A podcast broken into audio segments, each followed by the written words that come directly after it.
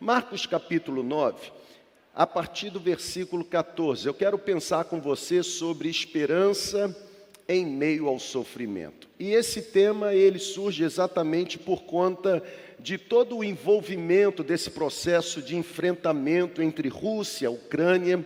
Eu e você estamos sendo bombardeados de informações, eu e você estamos sendo até mesmo assim afligidos por algumas imagens, imagens de pais abandonando a, própria, a própria família, não é verdade? A fim de guerrear pela sua nação filhos que estão sendo separados dos seus pais, sem qualquer expectativa de vê-los novamente, e eu comecei a me perguntar: como nutrir esperança em meio à tragédia? Como alimentar no nosso coração esperança em meio ao sofrimento? Como alimentar em nós a certeza de que existe em Deus esperança, mesmo quando tudo conspira contra nós ou tudo conspira em favor ah, de outra circunstância. Esse texto de Marcos 9, ele se repete, ah, o evento, tanto em Lucas 9 quanto em Mateus 17, mas eu preferi fazer a leitura de Marcos 9 por duas razões, eu vou destacá-las aqui,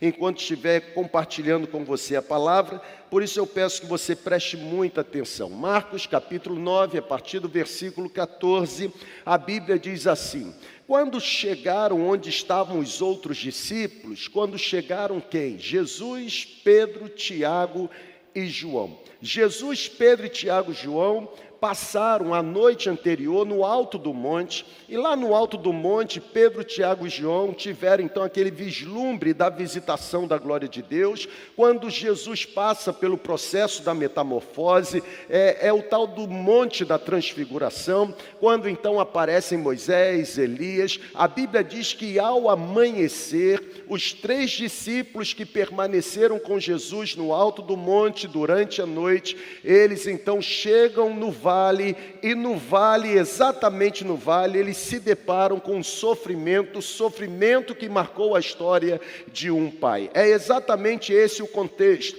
É exatamente este o pano de fundo do texto que nós estamos lendo. Quando chegaram onde estavam os outros discípulos, três estiveram com Jesus, doze menos três, nove. Ou seja, quando Jesus, Pedro, Tiago e João chegaram onde estavam os outros nove discípulos, Jesus, Pedro, Tiago e João viram uma grande multidão ao redor dos nove discípulos e também os mestres da lei, discutindo com eles. Logo que todo o povo viu Jesus, todo o povo ficou muito surpreso e correu para cumprimentar Jesus.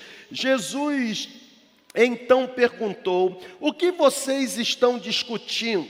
Um homem que estava no meio da multidão respondeu: Mestre, eu te trouxe o meu filho que está com um espírito que o impede de falar. E, e, é interessante que onde quer que o apanha, joga-o no chão, ele espuma, ele espuma pela boca, ele range os dentes, ele fica rígido. Eu pedi aos teus discípulos que expulsassem o espírito, mas eles não conseguiram. Respondeu então Jesus: Ó oh, geração incrédula, até quando estarei com vocês? Até quando terei que suportá-los?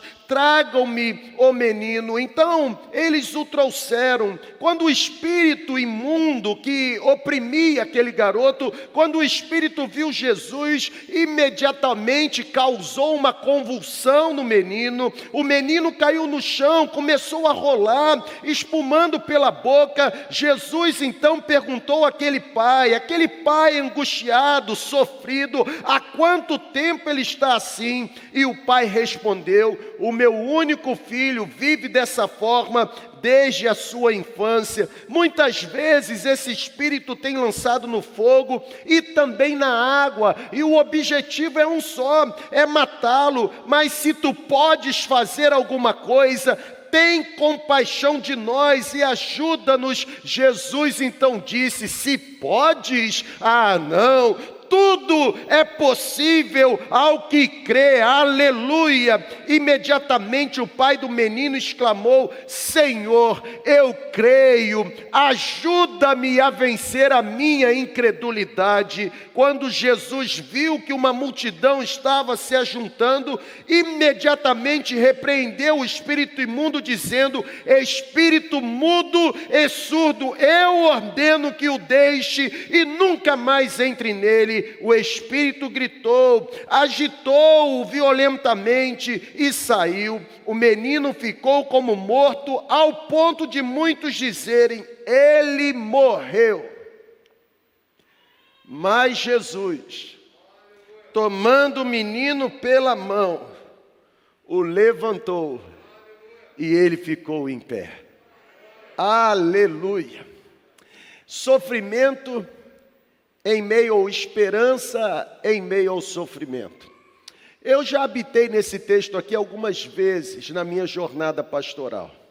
E nesta semana eu fui novamente levado a, a me lembrar de alguns princípios que estão impregnados nessa experiência, experiência dolorosa, experiência sofrida olhar para esse texto e olhar para esse texto não num olhar crítico, não num olhar de análise ou um olhar analítico, não num olhar investigativo, mas olhar para esse texto com um olhar devocional, olhar para esse texto banhado de compaixão no coração, é olhar e habitar num cenário completamente desconfortável. Sabe, gente, eu tenho descoberto ao longo dos meus anos de peregrinação espiritual que enxergar Deus pelas lentes da dor, enxergar Deus pelas lentes do sofrimento, enxergar Deus pelas lentes da guerra, enxergar Deus pelas lentes do caos, enxergar Deus pelas lentes do enfrentamento nunca nos será natural.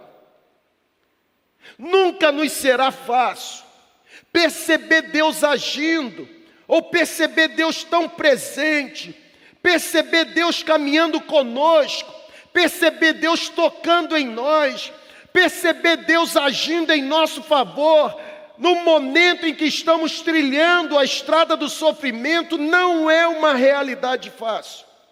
Na verdade, quando nós estamos sofrendo, em vez de fé, o que habita é a dúvida.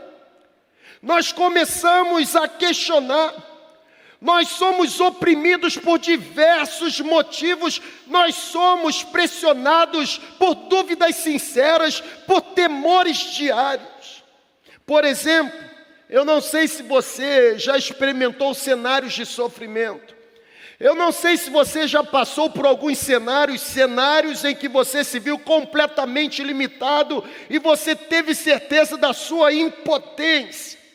Em cenários em que a força do seu braço não consegue resgatar você cenários em que os seus recursos não são capazes de resolver os problemas, se você já experimentou momentos de dores.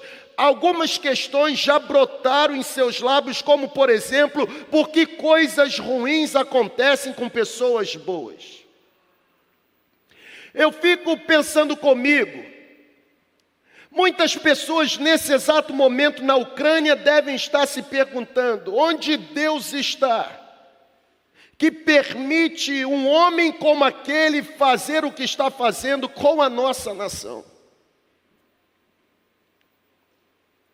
Se você já esteve envolvido em cenário de sofrimento, se você já esteve envolvido em cenários de desafios, por certo, algumas questões e questões sinceras já brotaram em seu coração e já foram proferidas pelos seus lábios, como por exemplo, porque pessoas comprometidas com a prática do bem são inseridas em cenários de sofrimentos terríveis.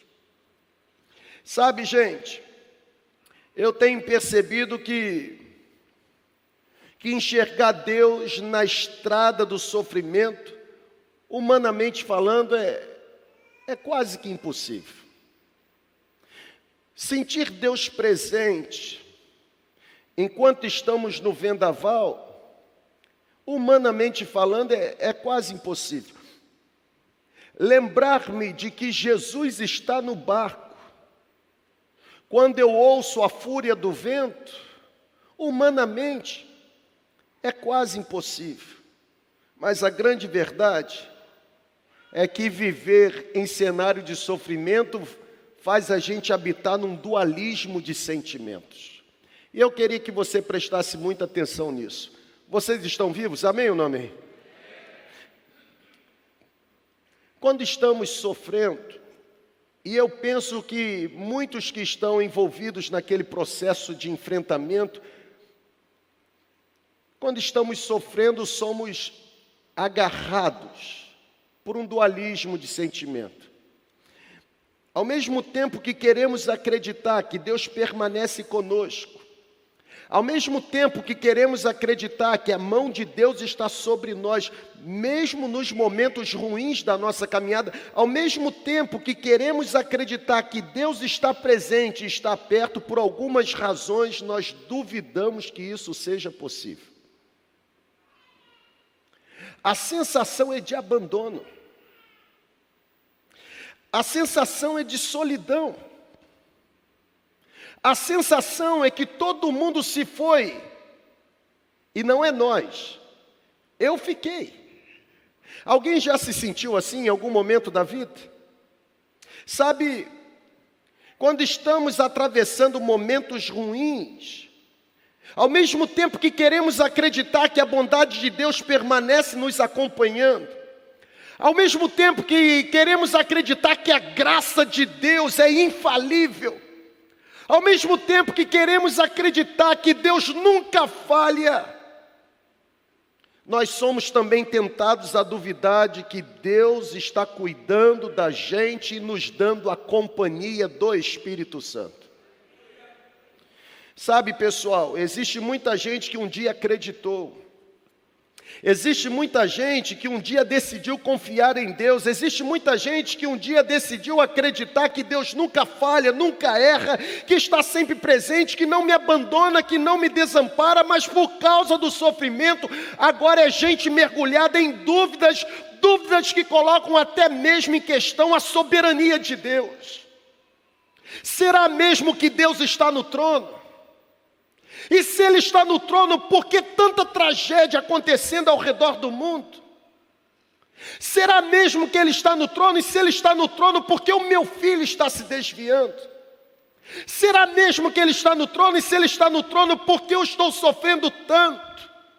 Por que tanta enfermidade? Eu saio de uma, entro em outra, ou se não sou eu, é alguém que eu amo, é alguém próximo, é alguém da minha família, sabe? Ao mesmo tempo que nós queremos acreditar, parece que a dúvida passa a reinar no nosso coração. É como pessoas que se perguntam: como posso me render a um Deus que permite cenários tão sofridos como os cenários que eu estou vivendo? É gente que deseja acreditar, mas não sabe como. É gente que quer garantias de que Deus está ao seu lado, mas por alguma razão começa a duvidar que isso aconteça. Eu não tenho dúvida de que muitos que estão aqui presentes no auditório e muitos outros que estão conosco por meio da conexão, eu não tenho dúvida de que o seu coração, em algum momento, tem sido habitado por um dualismo de sentimentos. Por conta dos desafios que você precisa enfrentar, ao mesmo tempo que você quer acreditar que Deus vai livrar você, ao mesmo tempo a dúvida começa a pairar na sua mente, dizendo: será mesmo? Que eu sairei dessa. Em meio ao sofrimento, eu tenho descoberto que que a gente sente a dor daquilo que a gente vê, daquilo que a gente experimenta. A gente, porque está tão sufocado pelo sofrimento, a gente passa a habitar no guarda-chuva do aparente abandono de Deus. Deus se foi, Durante o sofrimento, eu tenho aprendido que torna-se muito difícil conciliar momento adverso que enfrentamos com a imagem de um Deus em que desejamos confiar ou até mesmo colocar a esperança que temos. Mas quando eu leio as histórias da Bíblia, o meu coração se enche, se enche de esperança. Porque de capa a capa, eu encontro inúmeras pessoas, famílias e até mesmo nações que passaram por cenários completamente desfavoráveis, mas foram resgatadas com mão forte. Quando eu leio as histórias da Bíblia, o meu coração se enche de esperança, porque fica evidente que dezenas de pessoas experimentaram uma manifestação poderosa de Deus na caminhada delas. Foi assim com o povo de Israel, gente. O povo de Israel, quando se viu diante do mar e perseguido pelo exército de Faraó, Deus resgatou aquele povo com mão forte. Foi assim com Gideão. Quando se sentiu amedrontado pelos midianitas, Deus o resgatou com mão forte. Foi assim com Elias. Quando se sentiu amedrontado, ameaçado por Jezabel, Deus apareceu de uma forma extraordinária e o resgatou com mão forte. Só que tem um diálogo em particular na Bíblia,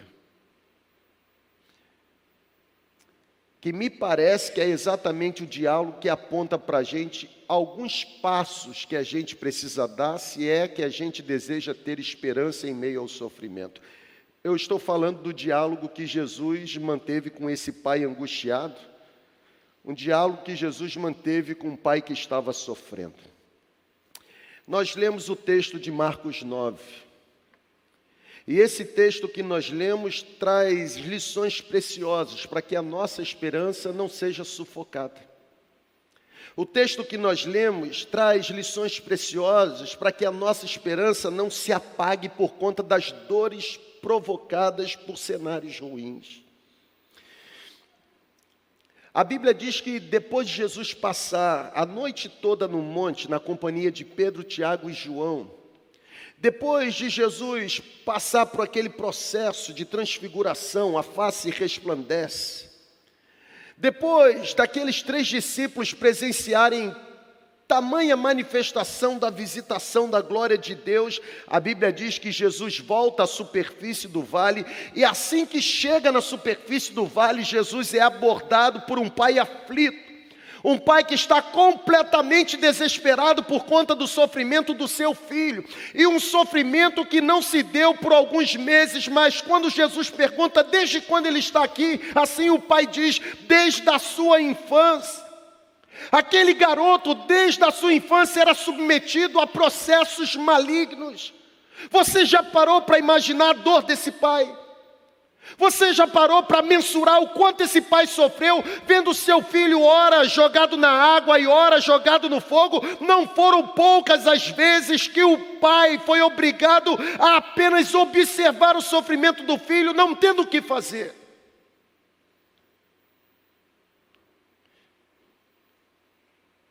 Não precisa fazer muito esforço para ter a certeza que em muitos momentos, por conta da narrativa bíblica, em muitos momentos este pai foi dominado por um sentimento de impotência. Esse pai foi dominado por um sentimento de conformação, enquanto seu filho era oprimido por espírito maligno que se apossava. Por mais amoroso, por mais dedicado. Você continua aqui comigo, amém ou amém, gente? Por mais amoroso, por mais dedicado, por mais atencioso, por mais cuidadoso que aquele pai se tornasse. Fica claro pela narrativa bíblica que ele não conseguia aliviar o tormento do seu filho. É interessante que o pai vira para Jesus assim: Eu trouxe o meu filho e os seus discípulos não foram capazes de resolver. É como se o pai dissesse: Joguei a toalha.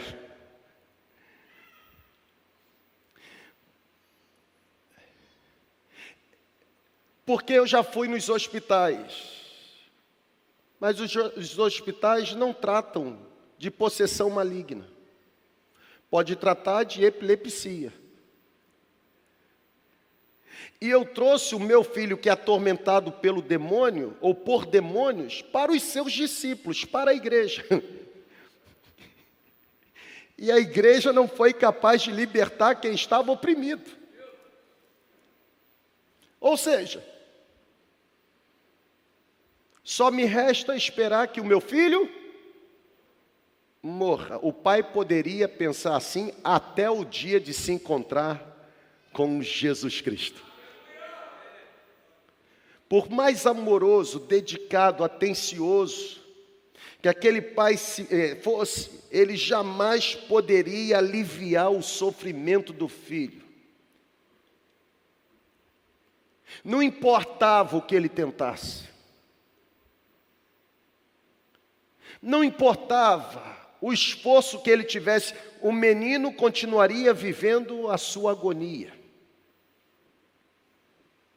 Aquele pai estava fadado, estava sentenciado, estava obrigado a conviver com a realidade, e a realidade de presenciar um espírito maligno se apoderando do seu filho, jogando ora na água como fosse um boneco de pano, jogando ora no fogo, e é interessante que não havia mais ninguém a quem aquele pai pudesse recorrer.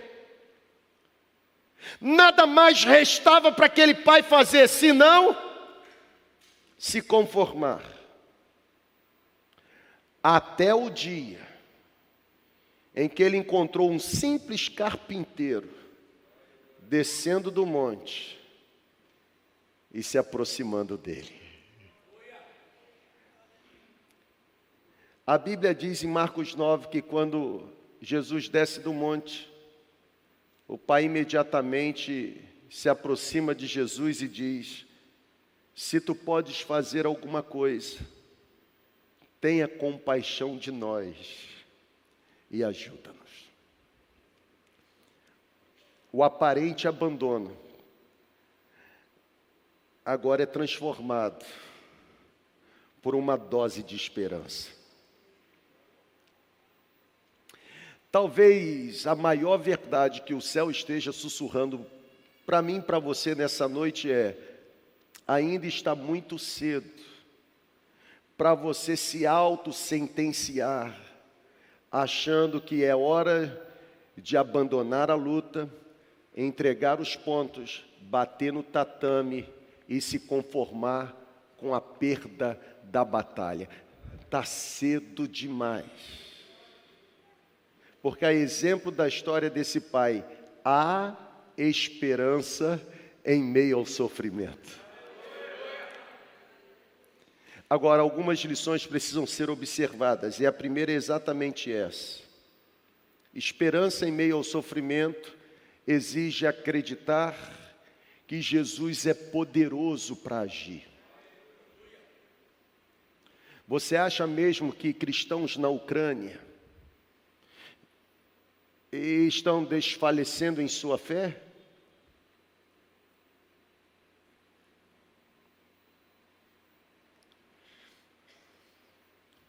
Aquele pai se aproxima de Jesus e diz: Se tu podes fazer alguma coisa, tem compaixão. Tem compaixão do nosso sofrimento e nos ajuda. Jesus ele poderia ter atendido ao apelo daquele pai curando imediatamente o garoto, sabia? Porque Jesus já tinha feito isso algumas vezes.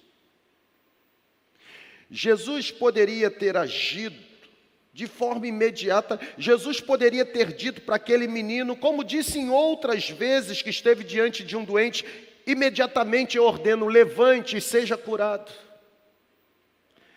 Mas não foi isso que Jesus fez, pelo menos não nesta história.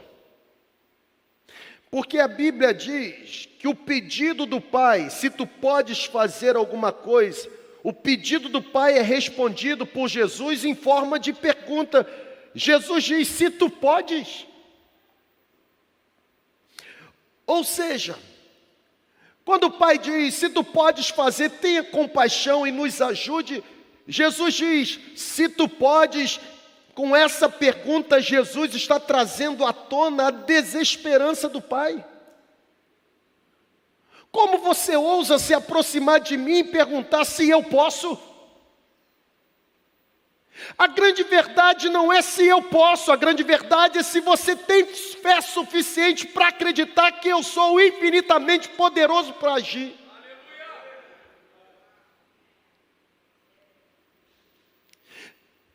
A experiência desse pai parece a nossa realidade. Gente se aproximando de Jesus, mas não acreditando que Ele é poderoso para agir.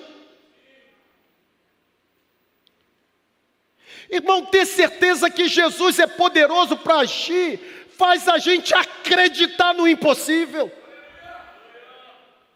É por isso que Jesus diz no texto: nada é impossível para aquele que acredita. Sabe, a chave para nutrirmos esperança em meio ao sofrimento, a chave para nutrirmos esperança em meio ao caos, é desenvolvermos uma fé inabalável, fé ao ponto de acreditar que, independente dos cenários, Jesus é infinitamente poderoso para agir. A palavra de ordem é fé. Gente tendo a casa bombardeada, mas não esmorece na fé. Gente precisando pegar em arma de fogo para defender a sua pátria, não esmorece a sua fé. A palavra de ordem é fé. Fé é repousar na certeza de que para Deus todas as coisas se tornam possíveis. Eu me lembro algumas vezes que ministrei nesse texto, e eu tinha uma frase em determinado momento de determinada ministração no texto, que eu dizia assim: quando as possibilidades humanas chegam ao limite, as possibilidades divinas continuam existindo. Quando você se depara com a sua humanidade, com a sua incapacidade, a exemplo desse pai, não tinha mais nada a fazer em, favor do seu filho, quando você se depara exatamente com a realidade da sua impotência. Fé é o expediente ah, capaz de mergulhar alguém tão impotente como eu e você no poder daquele que pode agir em nosso favor. Fé é repousar em Deus. Sabe, gente, o medo e a fé não podem conviver por muito tempo no mesmo coração. Porque fé é exatamente sair do terreno do medo. Quem tem medo não confia. E quem confia vence o medo. Ou seja, ou o medo vence a fé e a gente desanima, ou a fé em Cristo vence o medo e a gente triunfa. Porque não tem como medo e fé habitarem por muito tempo no mesmo coração. Uma coisa expulsa a outra. E eu nunca falei tanto de fé como tenho falado nos últimos dois anos, e diante de tantos conceitos, eu penso que fé é uma confiança extraordinária no Senhor. Fé é uma confiança que pode ser aplicada a todas as questões da nossa vida e não apenas a questões relacionadas ao lado espiritual. Sabe, eu preciso depender do poder de Jesus inteiramente em todas as situações. Até mesmo quando eu julgo que as situações estão sob controle. Fé se voltar para Deus, ou fé se voltar para Jesus, com a certeza de que Ele sempre tem a resposta exata e que o controle jamais sairá das mãos dele. Eu tenho construído algumas frases que têm se tornado assim fonte de encorajamento nos piores dias da minha vida. Por exemplo, e você já deve ter recebido uma frase dessa, por mim. Quando eu estou diante de algum cenário, um cenário a exemplo desse pai, um cenário em que eu me encontro com a minha limitação e percebo que não sou capaz de suprir a mim mesmo, eu digo para mim mesmo, confiado que Jesus é capaz de agir, eu digo para mim: o dono da embarcação está a bordo e ele nunca falha. E eu posso garantir para você, ele nunca falha. Aliás, eu posso garantir algo a mais para você. De capa a capa da Bíblia, ele nunca falhou. E se ele nunca falhou, você acha que ele vai falhar logo com você? Sem possibilidade. Porque ele é infinitamente poderoso para agir. A gente precisa nutrir no coração essa certeza. Sabe, fé é colocar de lado o nosso conhecimento limitado e descansar na infinita sabedoria do Senhor. Fé é ter certeza que Deus sabe o que está fazendo e Ele nunca se engana, mesmo quando a gente não entende. Você acha mesmo que Deus não pode parar um governante, por mais poderoso que ele se torne? Você acha mesmo que uma autoridade instituída na terra é capaz de sufocar o poder daquele que tem tudo na concha das mãos? É por isso que eu aprendo com esse pregador britânico do século XIX que fé é lidar com o que Deus diz e não com aquilo que homens cultos pensam.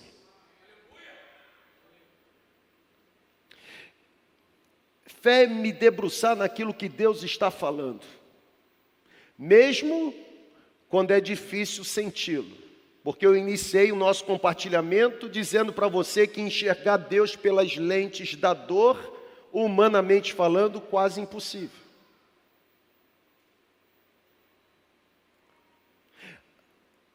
Agora, quando eu começo a voltar os meus ouvidos para aquilo que Deus está falando, o meu coração se enche de esperança. Exemplo, em meio a um cenário trágico, se eu pudesse fazer com que a nossa voz nessa noite chegasse aos ouvidos daqueles milhares, centenas de habitantes de países que estão em guerra, eu tenho certeza que o som da nossa voz, proferindo aquilo que Deus está dizendo, iria encher o coração daquele povo de esperança, mesmo diante de bombardeios.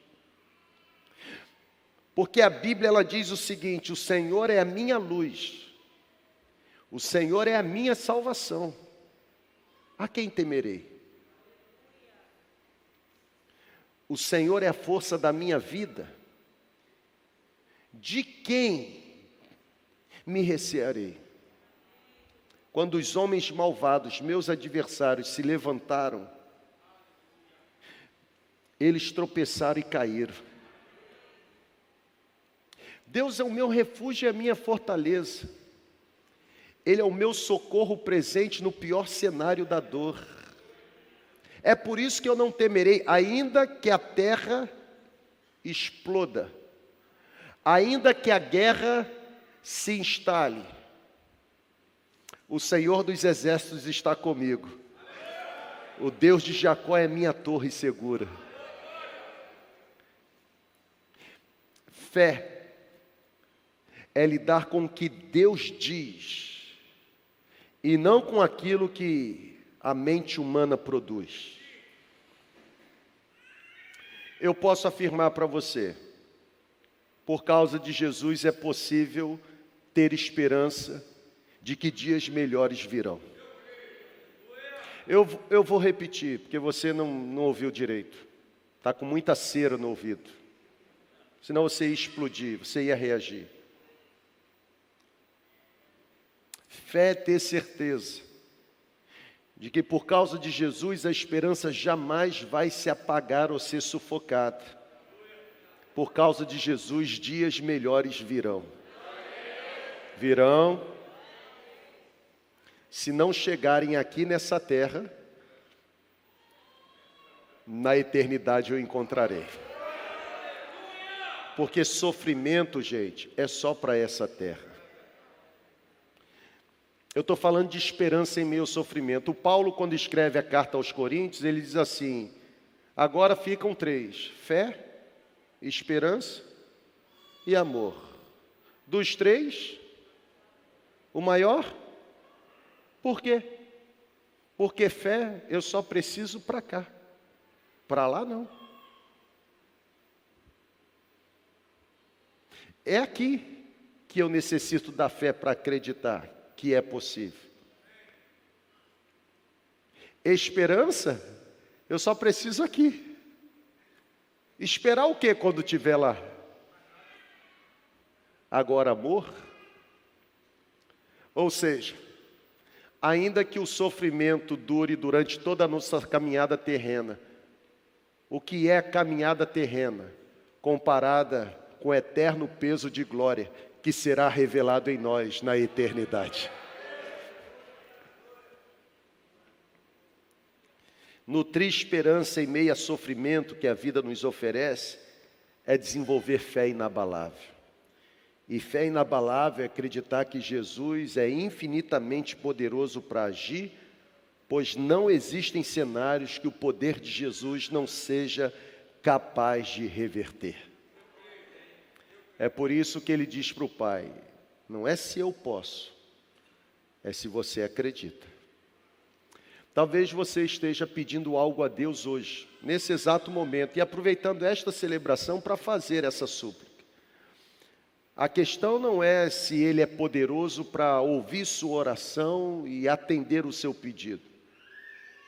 A grande questão é se você tem fé suficiente para acreditar que Ele é infinitamente poderoso para agir. Segundo lugar, sofrimento faz a gente ter a visão ofuscada, turva. E nutrir esperança em meio a sofrimento exige decidir vencer a incredulidade. E o pai ele diz isso o pai ele diz assim: Senhor, ajuda-me a vencer a minha incredulidade. Você percebe que o pai está afirmando? A expressão do pai significa: Senhor, eu quero. Eu quero acreditar que o meu filho pode ser curado. Eu quero acreditar que tudo aquilo que eu tentei fazer e não consegui, eu quero acreditar que todos quanto eu procurei para resolver e não resolveram, eu quero acreditar que o Senhor é infinitamente capaz para agir em meu favor. Ajuda-me a vencer a minha incredulidade, porque ao mesmo tempo que eu quero acreditar, a dúvida continua reinando. Ao mesmo tempo que eu quero confiar, me entregar, me lançar, parece que eu estou abandonado. Ao mesmo tempo que eu quero acreditar que o Senhor é comigo, eu não sinto a tua presença. O Pai está dizendo para Jesus que deseja crer, mas não consegue. Parece a gente.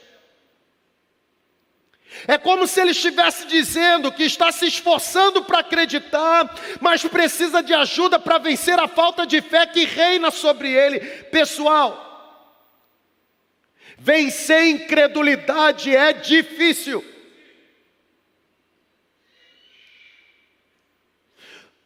Porque incredulidade tem a ver com aquilo que a gente vê nesse mundo. Alguém mesmo acredita que a gente vai viver um mundo sem corrupção, sem injustiça social, sem maldade proliferando. Viver preso às coisas deste mundo nutre no nosso coração a ausência de fé. É exatamente o que o Pai está dizendo, ao mesmo tempo que eu desejo confiar, eu não consigo parar de duvidar que é possível. Já passou cenário assim? Sabe, gente, aqui está revelada a luta, a luta enfrentada por aquele pai com a sua maldita incredulidade. O homem cujo filho está possuído por um espírito maligno, o homem cujo filho é atormentado de todos os modos, Aquele homem, apesar de desejar crer, ele está sendo sincero o suficiente para dizer para Jesus que não acredita que aquele cenário possa ser transformado. Eu já trouxe o meu filho, os seus discípulos não conseguiram resolver o problema. É desesperador quando, por causa da falta de fé, nós não conseguimos enxergar as transformações que desejamos na nossa vida. É desesperador por causa da ausência de fé não conseguirmos enxergar o propósito que Deus tem para a nossa caminhada. É como aquela pessoa que convive ou luta contra um vício há muito tempo, e quando eu falo de vício, eu falo de vários vícios. O problema é que quando a gente cita vício ou, ou, ou, fala sobre vício, a única coisa que vem à mente é drogadição, é alcoolismo, é prostituição, mas tem vício da mentira, tem vício da fofoca, tem vício da falsidade.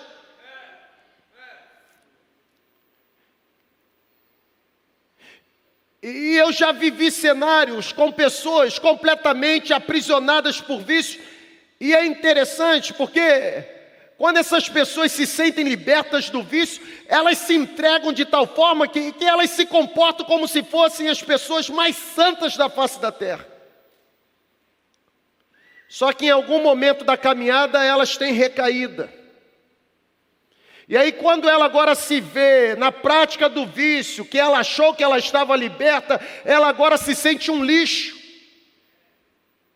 E porque agora ela se sente um lixo, ela acredita na mentira do diabo que diz para ela mesma: você não tem mais jeito, nasceu assim, vai viver assim, vai morrer assim, por mais que você lute, o seu cenário não vai mudar. É como o pai deseja acreditar que Jesus é suficientemente capaz, mas ao mesmo tempo a dúvida continua reinando. Eu quero pedir em nome de Jesus que toda voz de Satanás seja silenciada nessa noite você pode ser transformado pelo poder de Jesus. Não há pessoa tão suja que não possa se tornar completamente purificada por causa do sacrifício da cruz. Você não nasceu para ser do jeito que você está sendo. Você não foi projetado por Deus para ter o rumo de vida que você está tomando. Tem algo e um caminho mais excelente para você. Você está aqui porque Deus te ama. Ele se preocupa tanto com você que preparou essa palavra para invadir o seu coração.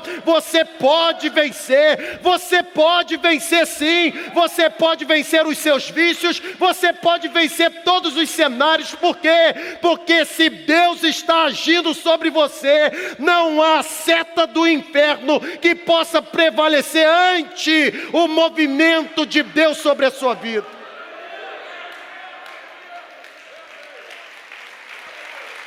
Você precisa vencer a sua incredulidade.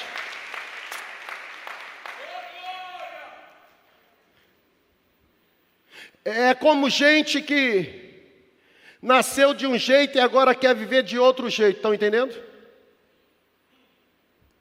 E eu fico me perguntando: você está indo contra a ordem natural das coisas? Mas foi Deus que fez você e Ele não erra.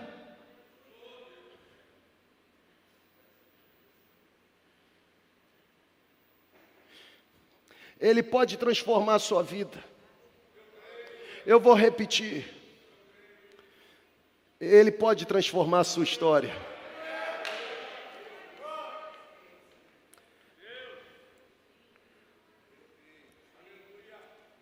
É desesperador quando, por causa da fé, a gente não consegue enxergar a caminhada que Deus tem para a nossa vida.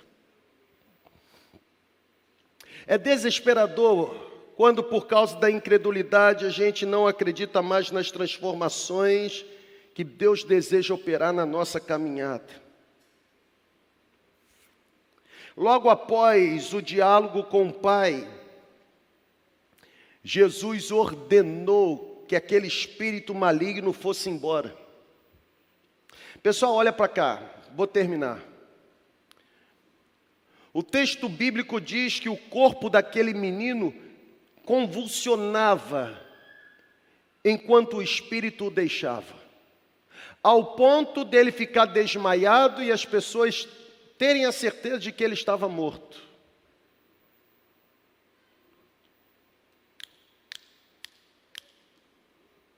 A Bíblia diz que Jesus o tomou pela mão, o levantou e o proporcionou o início de uma vida transformada. Os seus olhos não são capazes de vê-lo agora aqui. Mas Ele está querendo pegar na sua mão agora.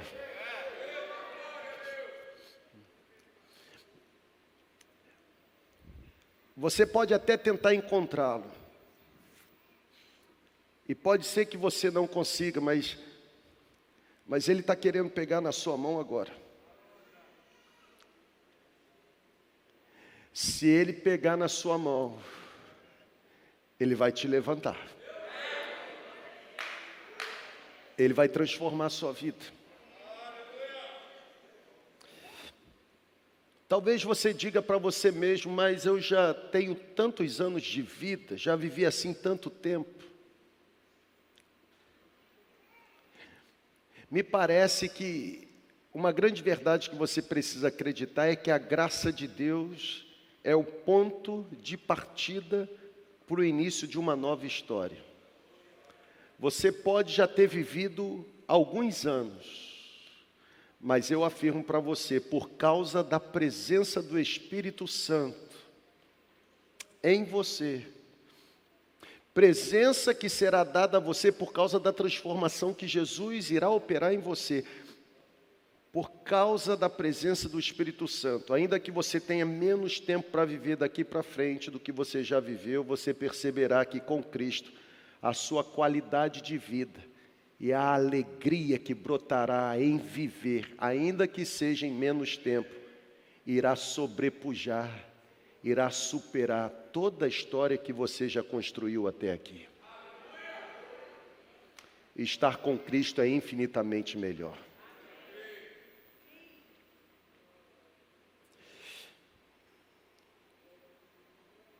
o texto bíblico diz que o corpo do garoto foi liberto. E eu termino dizendo para você que aqui está o ponto mais extraordinário, na minha opinião, nessa história. E aí eu quero que você pegue isso. Porque quando Jesus expulsa os espíritos malignos, toma aquele garoto pela mão e o levanta, pega aí, irmão. Naquele momento, o menino não foi o único a ser curado.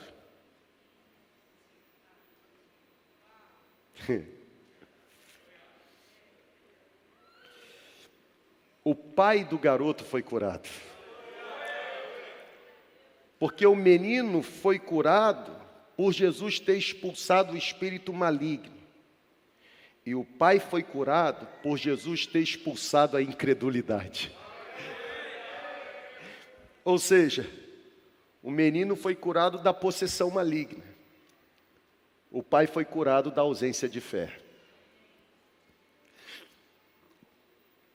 É tempo de Deus começar a curar o nosso coração. É tempo de Deus começar a curar o nosso coração impregnado de dúvidas. É tempo de Deus começar a curar o nosso coração impregnado de incertezas. É tempo de Deus começar a curar o nosso coração impregnado de incredulidade. É tempo de Deus reacender a chama da fé, sabe, no solo seco da nossa alma. É tempo de Deus transformar o deserto estéreo do nosso interior em torrentes de águas, torrentes de águas abundantes. A pergunta que Jesus está fazendo para você nesse exato momento é: será que você também não deseja crer? O que tem sido infinitamente difícil para você? Qual é o cenário que tem se tornado um cenário hostil na sua caminhada? Qual é a parte da sua vida que está difícil de tolerar? Será que você não está ouvindo uma voz vinda do céu ao seu encontro dizendo: você também não deseja crer? O meu maior desejo nesse exato momento é que a minha vida esteja sendo usada por Deus para que a sua fé seja restaurada. O meu maior desejo é que nesse exato momento as minhas emoções, os meus sentimentos, os meus dons, os meus talentos, as minhas habilidades, a minha forma de gesticular, a minha forma de me expressar, que tudo isso esteja sendo usado como matéria-prima nas mãos de Deus, para que a sua confiança em Jesus se torne uma confiança inabalável. Ele está lhe perguntando: você não deseja crer? De na noite anterior ele estava no monte, glória, Moisés, Elias, metamorfose, transfiguração, glória. Amanheceu o dia, estava no vale, sofrimento, incredulidade, angústia, ausência de fé.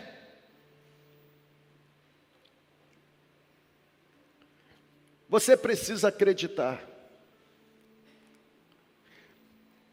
Ele continua conosco durante os sofrimentos da vida. Você precisa acreditar, você precisa lutar com as suas dúvidas espirituais. Você não pode permitir que o inimigo se aproprie de momentos indesejados ou indesejosos para alimentar a sua mente com incertezas.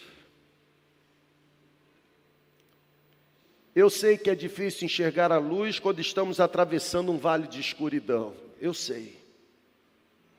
Mas o fato de ser difícil não significa que é impossível. Existe um foco. Existe alguma coisa brilhando. Existe luz no fim do túnel. Ele continua com você. A pergunta é: você não deseja crer?